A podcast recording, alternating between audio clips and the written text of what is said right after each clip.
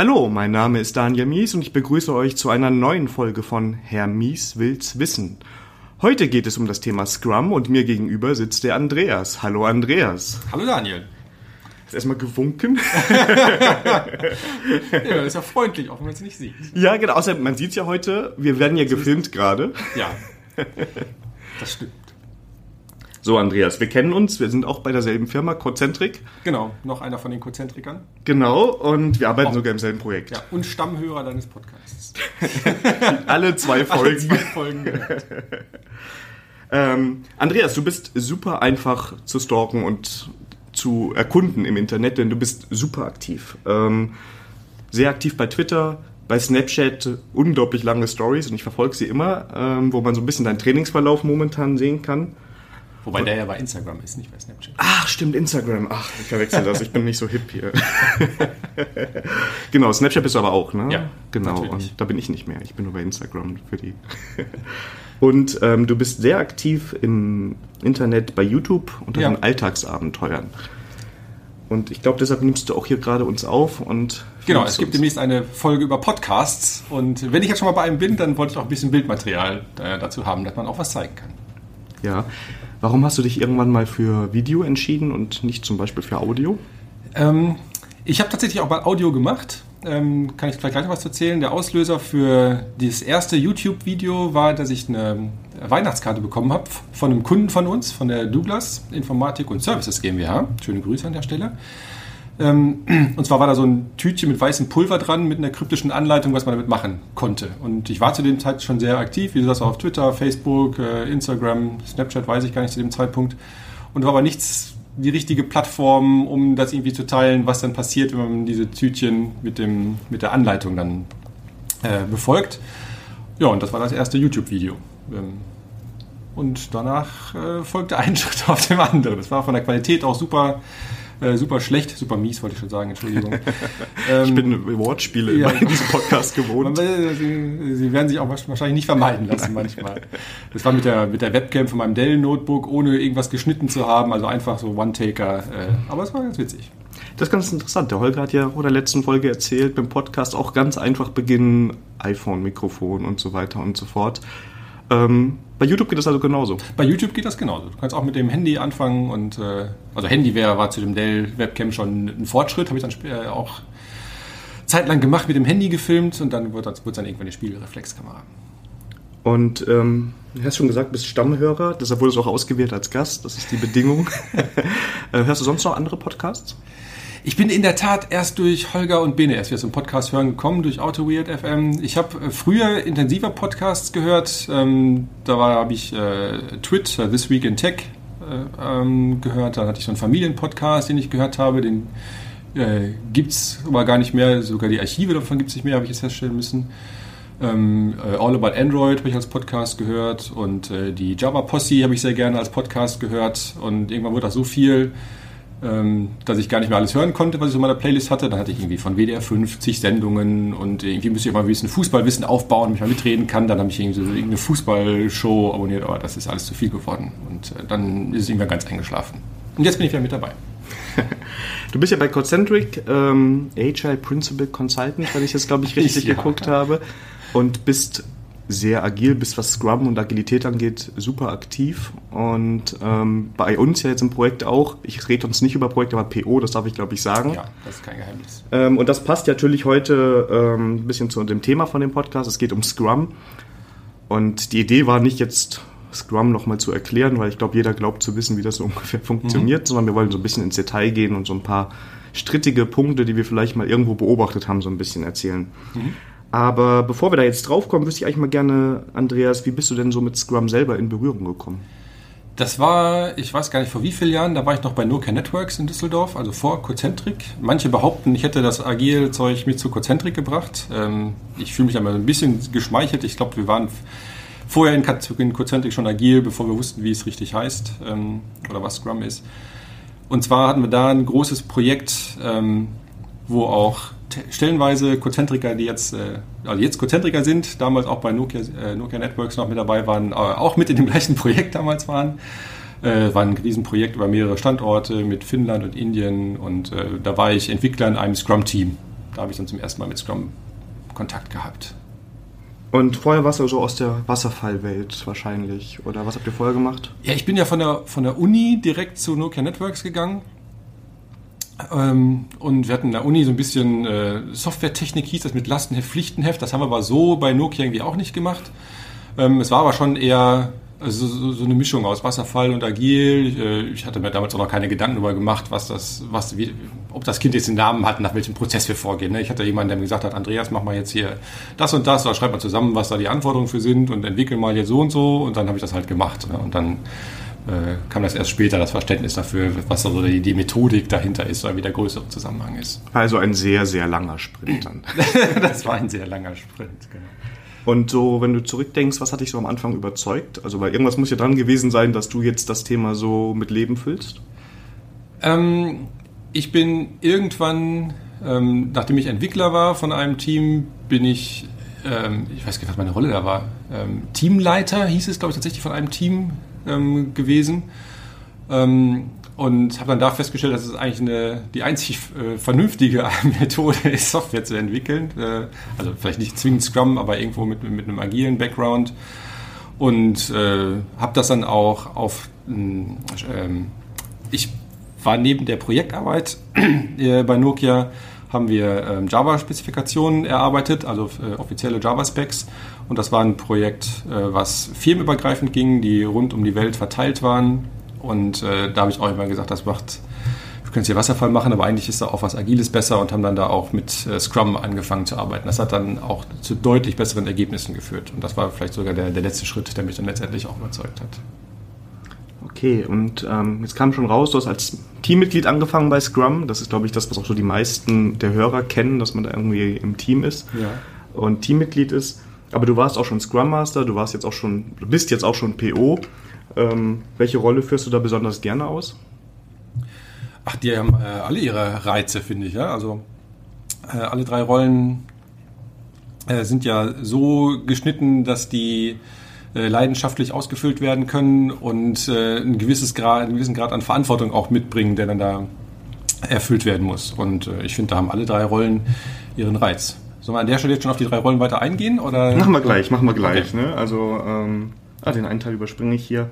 Weil das eigentliche Thema, worüber wir ja sprechen wollten, ich habe es eben am Anfang schon mal ein bisschen erwähnt, ist ja, dass jeder Scrum irgendwie kennt. Mhm. Also für mich kann ich sagen, aus meiner Projekthistorie. Zumindest meinen zu kennen. Genau, überall wird Scrum gemacht ne, und ja. das muss man auch können und das ist ganz, ganz wichtig. Ähm, ja. Persönlich habe ich das Gefühl, ich weiß nicht, wie du das siehst, dass jeder es anders macht. Also es gibt mal keinen Scrum Master oder der Teamleiter ist Scrum Master oder ein Entwickler ja. ist nebenberuflich Scrum Master.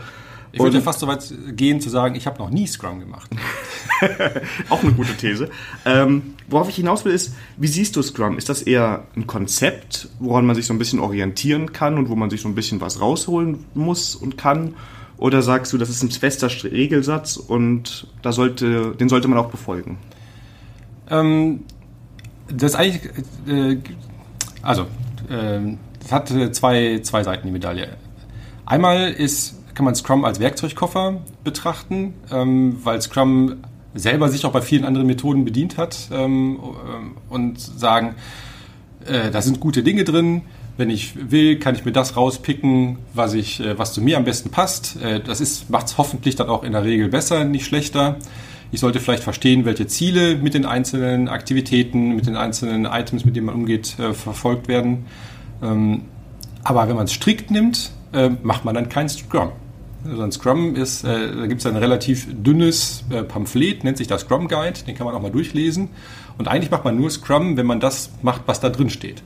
Das muss nicht heißen, dass das andere schlechter ist, wenn man nur Teile davon nimmt, wenn man sich so seinen eigenen agilen Methodenkoffer zusammenbaut, aber es ist halt kein Scrum dann. Und dann sollte man es auch nicht Scrum nennen, meiner Meinung nach. Was würdest du jetzt einem unerfahrenen Team empfehlen, das vielleicht sagt, wir wollen agil werden?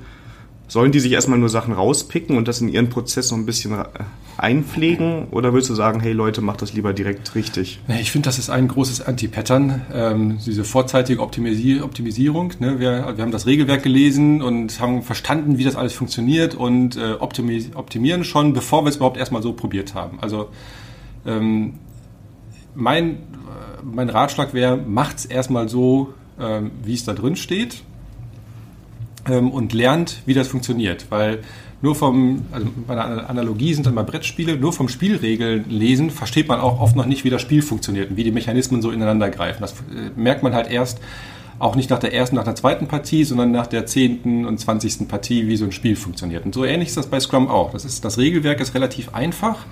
Wie die Mechanismen zusammengreifen, merkt man es aber erst, wenn man es mal ein halbes Jahr, ein Jahr gemacht hat. Und dann kann man auch sagen, okay, wir ticken ein bisschen anders, wir würden das gerne so und so machen, weil das bei uns anders ist. Ja, da habe ich auch gar keinen Stress mit, sondern sagen, ja, dann mach's halt anders, äh, wenn ihr wisst, wie es, äh, wie es funktionieren kann und was die, äh, die Ideen dahinter sind. Die Gefahr, in die man laufen kann, ist, dass man so einen Marionetten-Scrum macht. Ne? Man sagt dann zwar, ja, wir machen alle Meetings und wir haben die Rollen und so und trotzdem nicht besonders agil ist. Das geht leider auch. Das ist so die Gefahr, die dann damit schwingt, ähm, dass man Scrum macht und dann aber nicht die, ähm, die Erfolge mitnimmt, die, die man sich davon verspricht. Was heißt für dich agil? Ja, agil ist ein äh, Mindset. Das geht tatsächlich für mich auch auf die. Da ist die Kamera ausgegangen. Äh, das geht für mich auf, die, äh, auf das agile Manifest tatsächlich zurück. Ähm, so platt wie das klingt, auf die vier Wertepaare und die zwölf Prinzipien.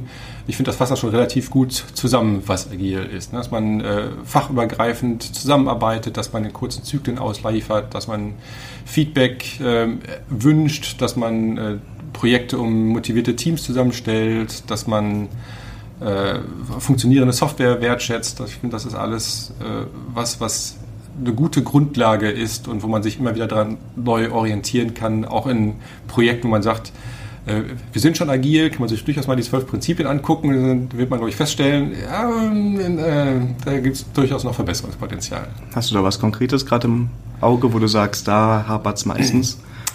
Ähm, nee, was Konkretes jetzt tatsächlich nicht. Ähm, tut mir leid. Du hast ja eben schon von den Rollen so ein bisschen gesprochen und ja. ich dachte, wir fangen mit der Rolle an, die du gerade machst. Da bist du so ganz tief drin. Mhm. Ähm, Product Owner habe ich jetzt zum Beispiel mal erlebt, dass man mehrere Product Owner hat. Ähm, dass der näher oder weniger nah am Team dran ist. Also mit Nähe meine ich selbes Büro oder anderes Büro ja. oder sehe ich die Person nur im Planning und dann sagt es mir, was gemacht wird. Dass jemand das nebenbei macht, weil er quasi so ein PO-Proxy ist. Ähm, was sagst du, wie nah muss der am Team sein? Reicht einer überhaupt, das zu machen? Wie stehst du zu der Rolle? Also der Product Owner ist ja jemand, dessen Verantwortung es ist, zu entscheiden, was in welcher Reihenfolge umgesetzt wird und äh, was davon auch zum Kunden geht. Ähm, davon ausgehend äh, liegt es in der Verantwortung des Product Owners, sich darum zu kümmern, wie nah muss ich denn am Team sein, um einmal sicherzustellen, dass ich auch am Ende des Sprints das bekomme, was ich gerne haben möchte und dass ich verstehe, wie das Produkt funktioniert und was für technische Möglichkeiten wir vielleicht haben. Ähm, das heißt, das wäre, fände ich, in der Eigenverantwortung des Product Owners eine Rolle da so zu gestalten, um diese Verantwortung auch bestmöglich wahrzunehmen. Ne, der hat natürlich auch noch ein paar andere ähm, Verpflichtungen ins, ins äh, Unternehmen rein. Der muss seine Stakeholder irgendwo abholen und managen und gucken, was haben die für Anforderungen, wie bringe ich das alles unter einen Hut, was die wollen, wie wäge ich äh, widersprüchliche Anforderungen gegeneinander ab und äh, wie in welcher Reihenfolge bringe ich die Ansprüche, dass wir das, was am wertsteigertsten ist, ähm, möglichst früh machen. Ähm, das war lustig. Während du mir die Frage gestellt hast, gingen mir zehn Sachen durch den Kopf, die ich sagen wollte. Und äh, stell die Frage doch nochmal. noch ich spule nachher nochmal ähm, zurück. du hast gefragt, äh, wie nah muss ich am Team sein und wie nicht. Äh, ähm, auch, es ging auch um mehrere POs. Ach genau, also, mehrere oder? POs. Ja, ähm, eigentlich ist das so das Highlander-Prinzip. Ja, es kann nur einen geben um eben der ähm, nicht in, in, die, in das Problem zu laufen, dass es widersprüchliche Prioritäten gibt. Also es muss einen geben, der, der sagt, wo es lang geht. Das äh, Single Ringable Neck. Also wenn es schief geht, dann ist halt ein Hals, der umgedreht wird und, äh, und nicht mehrere. Das heißt, der PO ist in dem Sinne verantwortlich für das Return on Investment, weil ne, das Scrum-Team produziert ja fixe Kosten mehr oder weniger und der PO ist dafür da, das, äh, den größten Wert aus diesen festen Kosten rauszuholen. Wie was würdest du jetzt einem PO empfehlen? Also ich meine, du hast gerade so ein bisschen diesen Zwiespalt, für mich Zwiespalt erwähnt, dass du sagst, auf der einen Seite muss ich mit den Stakeholdern sprechen, ich muss ins Unternehmen rein kommunizieren, ich bin in vier Millionen Meetings drin und erfahre neue Fachlichkeiten. Und auf der anderen Seite, und so kenne ich dich ja auch, willst du nah am Team sein. Du willst mal sehen, was, was können wir überhaupt? Ne? Wo hakt's? Was können wir schnell? Was können wir langsamer? Kannst du da jemandem Ratschläge geben, wie man da, wie man das organisieren kann? Hast du da selber so ein paar Tricks? Ich glaube, da ist äh, jedes Projekt auch unterschiedlich, äh, wie das aufgestellt und gehandhabt ist. Das hängt auch davon ab, wie dynamisch die Anforderungen sich ändern, ob ich ein relativ festes Backlog habe oder ähm, ob es äh, schon relativ bekannt ist, äh, wie, viel, wie viel bekannte Anforderungen ich überhaupt schon habe oder wie viel ähm, Discovery ich überhaupt erstmal betreiben muss, um zu verstehen, was will ich denn überhaupt mit meinem Produkt erreichen. Ähm, ich glaube, da, davon hängt das ab, wie ich dann auch mit meinem Team, in meinem Umfeld interagiere. Also ich habe da leider keine, keine Silver Bullet für neue POs. Gut, eine Rolle bei Scrum, wo persönlich ich immer so von meiner... Also eine Sache, kurz, äh, eine Sache, die ich noch sagen wollte. Ähm, man kann so ein PO, ich glaube, du hast Proxy-PO noch erwähnt vorhin, auch auf unterschiedlichen Ebenen ähm, verstehen. Und äh, das ist eine Sache, die mir auch letztens erst klar geworden ist, äh, dass man das dem ganzen Team mit dem Umfeld auch transparent machen sollte, wie man sich als PO selber sieht oder vom Unternehmen gesehen wird. Das fängt eben bei, bei Proxy-PO an. Ähm, dass ich quasi gar keine eigene Meinung habe, sondern äh, nur der bin, der irgendwie Tickets erfasst und guckt, äh, sind alle, äh, alle Sachen drin, damit das Team damit anfangen kann. Und dann geht es so stufenweise hoch, bis ich quasi so eine Art äh, Start-up Unternehmer bin mit wirtschaftlicher Verantwortung und äh, eigenständig entscheiden kann. Ne, da gibt es noch so ein paar Zwischenstufen zwischen und das ist, glaube ich, ganz hilfreich, sich selbst auch PO als klar zu werden, wo bin ich denn da gerade, weil das natürlich auch andere Handlungsweisen sind, die dann damit äh, einhergehen. Okay, ähm, ja, ich habe jetzt gerade schon angefangen ähm, mit dem Scrum Master. So eine Rolle, wo ich sage, die wird oft unterschätzt. Also wie gesagt, ich habe schon erlebt, der Teamleiter macht das so nebenbei. Mhm. Ich habe auch schon erlebt, der Entwickler muss ein paar Stories weniger runterhacken und ist dafür noch nebenbei Scrum Master und versteht die Rolle eigentlich als besserer Terminorganisator oder wenn Büromaterial fehlt. Ähm, für dich ein Scrum Master, was macht der? Ist das ein Teamlead? Kann ein Entwickler das nebenbei machen? Wie sind da deine Erfahrungen? Also in kleinen Teams kann das bestimmt jemand nebenbei machen, äh, um die Frage mal direkt zu beantworten. Ist aber nicht das Optimum. Ähm, ich glaube, so dieser äh, die Wahrnehmung von einem Scrum Master als äh, Mädchen für alles ähm, kommt daher, dass man, dass viel Fokus in der Vergangenheit darauf gelegt wurde, zu sagen, ja, der hat, äh, der kümmert sich um die Impediments des Teams. Ne? Der ist dafür da, die Hindernisse aus dem Weg zu räumen. Das stimmt auch zu einem gewissen Grad. Man sollte das aber aus einer anderen Perspektive sehen. Also der Scrum Master ähm, sagt euch so ein, ein Servant Leader, also mit so einer Dienstleistungsmentalität. Die Verantwortung vom, vom Scrum Master ist ja sicherzustellen, dass das Team effektiv und effizient arbeiten kann meine Analogie ist einmal ein Fußballtrainer in der Bundesliga. Der schießt ja auch keine Tore selber, trotzdem ist er der Erste, der geht, wenn das Team nicht erfolgreich ist. Und äh, das wäre so der Analogie zum Scrum Master. Er ist halt dafür verantwortlich, dass das Team in der Lage ist, ähm, am Ende ein Produkt abzuliefern. Dazu gehört es natürlich auch, Impediments zu lösen, aber das ist nicht die Hauptaufgabe des Scrum Masters. Dazu gehört es auch, Besprechungen zu moderieren oder zu gucken, dass die stattfinden, dass jeder weiß, wer eingeladen ist, klar, aber das ist nicht als Scrum Master moderiere ich Besprechungen, sondern als Scrum Master bin ich dafür verantwortlich, dass das Team funktioniert. Und dazu gehören dann auch solche Sachen wie die, die man so ständig im Kopf hat dazu. Ja, finde ich auch ziemlich interessant. Ich finde, was, was viele beim Scrum Master so ein bisschen vergessen ist, ich kann als Team zum Scrum Master hingehen und ich kann sagen, hey, ich brauche das und das, um produktiv zu sein. Ich muss aber in dem Moment auch damit leben können, dass der Scrum Master mir sagt, hey, alles klar, du hast mein Go, jetzt geh hin und kauf das oder ja. sprich mit der Person. Und das ist, glaube ich, oft so ein bisschen der Mismatch. Ja. Genau, also wenn es geht, würde ich als Scrum Master immer zusehen, dass ich dem Team eher Hilfe zur Selbsthilfe gebe, anstatt dem Team die Probleme zu lösen. Das ist, glaube ich, langfristig äh, erfolgversprechender. ist aber, ist aber ist eine schwierige Rolle, oder? Ich glaube auch in einem Unternehmen zu verkaufen, ähm, je nach Projekt. Also wir sind ja im Consulting, das heißt, wir, wir verkaufen ja unser, unser Mindset auch immer so ein bisschen. Ähm, Scrum Master hatte ich immer den Eindruck, ist ähm, komplizierter. Äh, ja, du machst dich nicht gerade beliebt im Unternehmen, ne? weil du halt ständig äh, Probleme ansprichst. Das ist auch vielleicht auch so generell ein, ein Problem mit Scrum, dass äh, die Transparenz, damit, die damit einhergeht, äh, nicht immer willkommen ist. Sondern plötzlich hat man überall Probleme und irgendwas klappt überall nicht. Äh, hat man vorher auch gehabt, die Probleme, da sind es halt nur nicht so, so sichtbar geworden. Und äh, so ähnlich ist auch beim Scrum Master, das ist halt ständig jemand, der äh, einem sagt, was alles nicht funktioniert und äh, irgendwo versucht, Dinge besser zu machen und Dinge über den Haufen zu, Haufen zu werfen, die halt schon ständig so gemacht wurden und ähm, das ist schon eine anstrengende Position. So, wir haben jetzt die nächste Rolle, ist das Team, die ich hier mir aufgeschrieben habe. Und da habe ich erst gedacht, boah, kennt ja jeder. Ne? Das sind die, die liefern einfach nur Code. Die sind dafür da, die bekommen Anfang der Woche gesagt, das muss gemacht sein und zwei Wochen später liefern ja. sie das ab.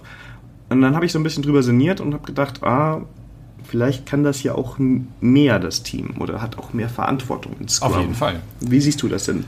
Ähm, du hast gerade gesagt, die liefern Code. Würde ich schon anders sagen, die liefern das Produkt. Ne, die sind dafür verantwortlich. Am Ende eines Sprints soll ja ein Produktinkrement ähm, erstellt werden. Produktinkrement ist alles, was bisher Produkt war, plus das, was on, äh, on top draufkommt.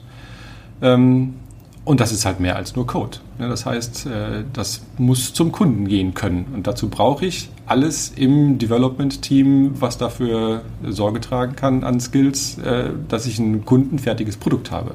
Dazu gehört natürlich auch Code, aber da gehört eben auch eine Menge mehr zu. Deshalb heißt es auch, es ist halt kein Programming-Team, es ist ein Development-Team. Ich würde es mittlerweile, glaube ich, sogar eher Product Development-Team nennen, um das äh, noch stärker zu fokussieren, dass es eben nicht Tipp, Tipp, Tipp äh, ist, sondern ähm, dass da mehr drüber, drüber steht. Es passt ja auch dazu, dass das Team dazu, dafür verantwortlich ist, dass dieser Sprint erfüllt wird, komplett, dass jede Story jedem gehört ne, und dass man die als Team zusammen erfüllt und dass es keine klassischen Rollen gibt wie Tester und so, sondern eigentlich alle sind genau, Teammitglieder. Ja. Da stellen sich bei mir auch mal so leicht die Nackenhaare hoch, wenn ich das höre. Ähm, ich sage dann immer, also es gibt keinen Tester und es gibt keinen Architekten im Team, sondern es wird im Team getestet und es wird im Team Architektur gemacht. Äh, also es gibt von außen keine feste Rollenzuordnung, wer was macht. Das etabliert sich wahrscheinlich in einem funktionierenden Team im Laufe der Zeit, dass man dass sich herausstellt, jemand hat bestimmte äh, äh, Sweet Spots und macht das bestimmt besonders gerne. Und wenn das ein normaler, in Anführungszeichen, Sprint ist, dann passt so eine Rollenverteilung auch ganz gut, aber die kann auch dann auch mal über den Haufen geworfen werden, wenn mal der Sprint irgendwie ein bisschen anders aussieht und dann äh, die, die Gewichtung anders aussieht, welche, Aufgaben anfallen. Und da darf man dann auch keine Scheu vorhaben, zu sagen, ja, dann testen jetzt mal alle oder jetzt schreiben mal alle die äh, an der Dokumentation oder äh, was halt für Aufgaben dann gerade anstehen. Ja. Oder arbeiten irgendwas UX zu User Interface. Ja, zu, genau. Ne, also da gibt es viel.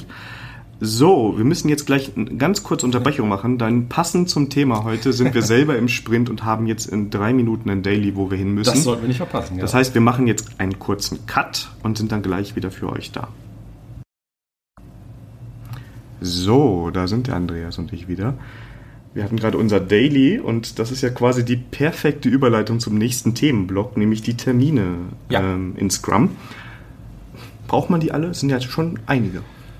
Ja, aber das sind ja äh, nicht gut, dass wir darüber gesprochen haben, Besprechungen, sondern die haben ja schon alle irgendwo einen Sinn und Zweck und äh, zeitlich auch so bemessen, dass man das schaffen kann, das Ziel darin zu erreichen, äh, ohne dass man da äh, sich zu relaxed geben kann. Also ich finde die schon sinnvoll. Jetzt hatten wir eben das Daily. Was würdest du denn sagen, was muss man im Daily reinpacken, um ein Daily für alle Seiten sinnvoll zu gestalten? Da sind ja auch unterschiedliche Interessen drin vertreten. Ja, also eine, ein beliebtes Daily Anti-Pattern ist, dass jeder mal so gesagt, was er gemacht hat äh, gestern.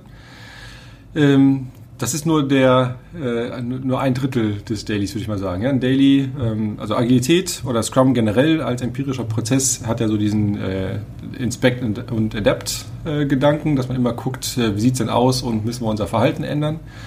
Und dazu, um überhaupt irgendwas inspizieren zu können, brauche ich erstmal Transparenz. Das heißt, das sind so die drei Säulen, auf denen alles steht. Transparenz oder Transparency, Inspection, Adaption und äh, der Teil, ich erzähle mal, was ich so gemacht habe, ist der Transparenzteil. Dann fehlt aber noch, war das jetzt gut, alles, was wir so gemacht haben? Sind wir noch on track oder, äh, oder müssen wir was ändern, um unser Sprintziel zu erreichen? Ja, und äh, viele Teams, teilweise auch unseres, äh, bleiben so in diesem Transparenzteil hängen, weil es auch, ist auch schön, wenn man erzählt halt so, was man so gemacht hat, alles, ist man jetzt auch ein bisschen stolz darauf, was man so gemacht hat. Ähm, aber der Blick nach vorne fehlt halt oft. Ja. Ähm, ja, dann hat man Review. Review ist, glaube ich, auch ein sehr wichtiger Termin für. Ja, ähm, wobei ich das mittlerweile am schwierigsten finde, das Review. Ähm, aber wir können ja mal vorne anfangen. Äh, wir haben ja, ähm, also es gibt fünf Timeboxen in, äh, in Scrum. Das ist einmal der Sprint selber. Ähm, ist auch für einige Leute manchmal eine Überraschung, dass man äh, sagt, wenn der eine Sprint zu Ende ist, fängt der nächste sofort an. Da gibt es keine Zeit dazwischen, um den nächsten vorzubereiten, sondern äh, die gehen nahtlos ineinander übrig, äh, über. Dann das, äh, das Planning, einmal zum Teil, um äh, eine Übereinkunft zu treffen, was ist dann überhaupt Inhalt des nächsten Sprints und äh, auch dann äh, im zweiten Teil das technische Lösungsdesign zu finden. Also das würde ich schon weniger als Besprechung oder als Meeting sehen, sondern da geht es um Softwaredesign. Ne? Welche Komponenten müssen wir anfassen? Welche technische Lösung finden wir überhaupt für die fachlichen Anforderungen? Bis zu dem Zeitpunkt hat man das alles nur fachlich diskutiert. Ähm, und das finde ich mit einem halben Tag in Summe für zwei Wochen auch nicht zu, zu wenig. Also die Zeit braucht man da auch schon. Ähm, ja, das Daily hatten wir ja gerade, dann äh, das Review, wo äh, fachlich auch da nicht nur zurückgeblickt wird, sondern wenn ich auch da denke, was wird denn da äh, adaptiert, ähm, nachdem man es inspiziert hat, das ist das Product Backlog. Also das äh, Sprint Review ist eine Gelegenheit, ähm, das Product Backlog zu ändern, weil ich Feedback bekomme von den Stakeholdern, ob das jetzt in die richtige Richtung geht, ob was fehlt, welche neuen Ideen da sind. Das heißt, wenn das Review äh, so eine Showveranstaltung ist und das Team zeigt alles, was es gemacht hat und da stolz drauf ist, äh, finde ich das bestimmt, also hat das Team bestimmt viel Motivation von, was es mitnimmt und alle applaudieren dann nachher. Ähm, ist aber auch so ein bisschen ein Thema verfehlt, weil äh, eigentlich geht es darum, Feedback von Stakeholdern einzusammeln. Und auch Transparenz zu schaffen. Also ich meine es ja auch manchmal wichtig, auch wenn es vielleicht mal nicht so gut läuft, das klar zu machen, auch warum es vielleicht nicht gut läuft oder zeigen, wie gut es auch mal läuft, wenn es gerade schlecht ja, geht. Ja, genau, aber auch, ne, du sagst es schon, Transparenz schaffen ist halt der erste Schritt. Danach muss noch Inspektion und Adaption folgen. Ja. So ein Meeting, und das hängt ein bisschen mit dem Scrum Master zusammen, für mich persönlich, ist nämlich die Retro. Mhm. Ich finde, da glänzen Scrum Master entweder oder überhaupt nicht. Mhm. Ähm, und was ich da so sehe, so als Problem bei der Retro ist, gerade wenn du so ein erfahrenes, eingespieltes Team hast, das jetzt ein Jahr, zwei Jahre zusammensitzt, dann habe ich schon erlebt, dass es Retros gibt, die ähm, immer nach Schema F ablaufen, in 20 Minuten durch sind. Wie stehst du dazu? Kann man dann die Retro abschaffen oder muss man was in der Retro ändern? Nein, die Retro würde ich auf keinen Fall abschaffen. Ähm, die Retro ist so das, das wichtigste Instrument, um sich kontinuierlich zu verbessern. Ich würde sagen, wenn man überhaupt irgendwas macht, dann macht bitte eine Retro, ähm, um, äh, um einen äh, einen Platz und eine feste Zeit zu haben, um sich, um mal so einen Schritt zurückzugehen und zu sagen, auf so einer Metaebene zu gucken, wie funktionieren wir denn als Team und äh, was können wir da verbessern. Ähm, Wenn es zu langweilig wird, gibt es ein ganz, ganz, ganz tolles Tool von der Corinna, Corinna heißt sie, glaube ich, äh, Finding Marbles, nennt sich der Retromat. Äh, könnt ihr mal googeln oder du verlinkst das bestimmt in den Show Notes nachher. Schickst mir den Link, dann kommst du rein.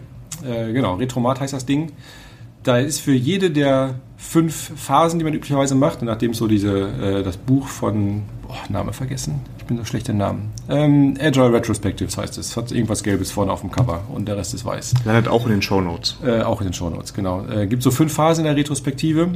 Ähm, heißen dann so Setting the Stage, dass sich jeder erstmal willkommen fühlt und einen Ton sagt, ähm, äh, Gathering Data, dass man guckt, was ist überhaupt, Inspe äh, also auch da Inspektion, äh, Transparenz, Inspektion, Adaption, äh, Gathering Data, was überhaupt passiert im Sprint, ähm, war das gut oder nicht so gut ähm, und dann im dritten Schritt, äh, welche Aktionen wollen wir daraus ableiten oder im Idealfall, welche Experimente wollen wir durchführen, dass wir vielleicht nach dem nächsten Sprint sehen können, ist es jetzt besser geworden oder schlechter geworden, nach dem, was wir geändert haben. Und dann gibt es nochmal so eine abschließende äh, Phase. Und für jede dieser fünf Phasen gibt es eben unterschiedlichste Aktivitäten äh, in diesem Retromaten. Das kann ich entweder so per Glücksrad mir was zusammenwürfeln oder ich kann mich eben so durchklicken und mal was Neues ausprobieren. Und das glaube ich, auch für etablierte Teams ganz nett. Das hat manchmal so ein bisschen den Hauch von äh, ich tanze meinen Namen, ne, aber äh, ich habe auch schon Bilder gemalt äh, für den letzten Sprint. Man kann Abschiedsbriefe schreiben oder äh, also einfach was, um die Kreativität zu fördern und vielleicht andere Perspektiven mal reinzubringen. Weil ansonsten hat man so das Gefühl, dass auch immer die gleichen Themen da drauf landen. Ist vielleicht auch so ein Symptom, ne? wenn man sich mal über das Gleiche beklagt, aber sich aber nichts daran ändert, äh, kann man sich auch mal fragen, woran das liegt. Ob man entweder ist man nicht in der Lage, das zu ändern, dann lohnt es auch nicht darüber da zu reden oder man hat auch nicht den Schlüssel gefunden. Wäre vielleicht auch ein Tipp, ich hatte mal ein Team, die äh, da waren immer andere schuld, dass was nicht funktioniert hat. Ähm, dann könnte man die mal mit, mit an den Tisch holen. Ne? Dann kann man eben nicht so einfach die Schuld abwälzen auf die anderen, sondern macht man mal eine Retro mit den anderen zusammen, die angeblich immer schuld sind. Äh, und dann findet sich da, glaube ich, äh, neue Erkenntnisse. Ich fange jetzt schon mit der Überleitung für die nächste Folge an. Ja. Denn es gibt ja mit Kanban eine relativ populäre Alternative zu Scrum Mhm. oder Ergänzung, je nachdem, wie man sieht. Man kann das ja auch, haben wir ja eben schon so ein bisschen angedeutet, kombinieren. Wie stehst du so dazu? Was hältst du von Kanban? Ähm, ich muss zugeben, ich, äh, ich habe selbst noch nicht so selber gemacht. Äh, Das, was ich darüber weiß, äh, finde ich gut. Ähm, ich will es auch nicht zu sehr vorweggreifen, äh, dass ich erzähle, was so mein Verständnis von Kanban ist. Ich glaube, es ist sehr viel weniger als Scrum, ohne dass es schlechter ist. Es lässt damit sehr viel mehr Freiraum, der aber auch dann ausgestaltet werden muss. Also auch in Scrum hat man, hat man sehr viel, äh, ist ja ein, ein, ein Framework, ein Rahmenwerk, natürlich dann auch, äh, ne, wenn man in dem Bild bleibt, dass das Bild noch ge- gepinselt werden muss innerhalb von Scrum, also ganz viel, was ausgestaltet werden muss. Ich glaube, das ist in Kanban noch größer. Das sind natürlich Chancen und Risiken gleichzeitig. Weil sowas wie eine Retro ja, soviel ich weiß, also ich lerne es ja erst nächste Folge, ähm, gar nicht gibt. Ne? Also, und wenn wir jetzt eben gesehen haben, wir haben es ja so ein bisschen hervorgehoben, ne, wenn wir eine Sache machen, dann das. In Kanban ist das ja erstmal alles in der Grund-Puchen-Version wegrationalisiert. Äh, Ich will auch nicht vorweggreifen, aber ich glaube, genau so ist das, ja. Was nicht heißt, dass kann man Teams das nicht machen, ne? aber das ist halt dann, äh, es sagt halt keiner, das sollte passieren. So, Andreas, wir sind jetzt mal so wild durch Scrum durchgegangen. Ich habe das Gefühl, wir hätten die Folge auch doppelt und dreifach so lang machen können. Ja. Wir sind überall nur so ein bisschen rein und ich hoffe, den Zuhörern hat das auch so gefallen. Ich hoffe auch. Ähm, in der nächsten Folge geht es, wie jetzt schon eben angekündigt, ähm, um Kanban und da kommt der Christian Bär, auch ein Kollege, Mhm. ein, das Kanban-Gegenstück zu dir. Hast du schon eine Frage, die ich ihn dem fragen soll in der nächsten Ah, Folge? Mist, diese, ich habe vorhin gehört, dass du den Holger das gleiche gefragt hast und da hätte ich, das hätte mir eigentlich äh, zu denken geben sollen, dass ich mir eine Frage vorbereite. Ich habe dich auch vorgewarnt, also so ist es nicht. äh, lass mich mal drei Sekunden nachdenken. Ähm, nee, tut mir leid. Nicht, dass das jetzt zum Running Get wird, ne? ja. Ja, ähm, Andreas, auf jeden Fall vielen, vielen Dank für deine Zeit, trotz Daily mittendrin. ja. Wir sind auch ziemlich nah an den 30 Minuten für die Hörer, die da ihre Grenze haben. Da arbeiten Danke, mich so- zu haben, muss ich jetzt, glaube ich, sagen. Ja, Ne? genau. ähm, wenn euch die Folge gefallen hat oder auch nicht, könnt ihr mir gerne bei Twitter schreiben. Da kann man mir unter Daniel Mies folgen. Es gibt ähm, auch GitHub ein, äh, ein Projekt, wo man auch das Theme für meinen mein, ähm, Podcast sich runterladen kann und da sind immer für, je, ist für jede Folge ein Issue. Das verlinke ich auch auf der Webseite https mies.me. Und ähm, man findet diesen Podcast auch bei iTunes. Und wenn ihr sagt, boah, diese Folge mit Andreas, die war mega toll, dann kann man da genau fünf Sterne geben. Und da würde ich euch natürlich sehr danken dafür, wenn ihr das tun würdet. Ja, ähm, Und wenn ihr mal sehen wollt, wie der Daniel aussieht beim Podcast machen, dann müsst ihr auf meinen YouTube-Kanal gehen. Da heißt nämlich Alltagsabenteuer und da gibt es demnächst eine Folge über Podcasts. oh Gott. Hört euch erst die Folge. Äh, die Folge muss ja trotzdem erst gehört werden, bis man das Video hat. Von daher ist ja alles Ja, gut. genau. Ähm, ja, Der Podcast wird mit Sicherheit zuerst rauskommen, so wie ich meine äh, Freizeitaktivitäten gerade einschätze. mal gucken, mal gucken. Ja, Andreas, vielen Dank. Und dann würde ich jetzt Gern mal geschehen. sagen, ich wünsche allen Zuhörern eine schöne Woche und bis bald. Von mir auch. Tschüss.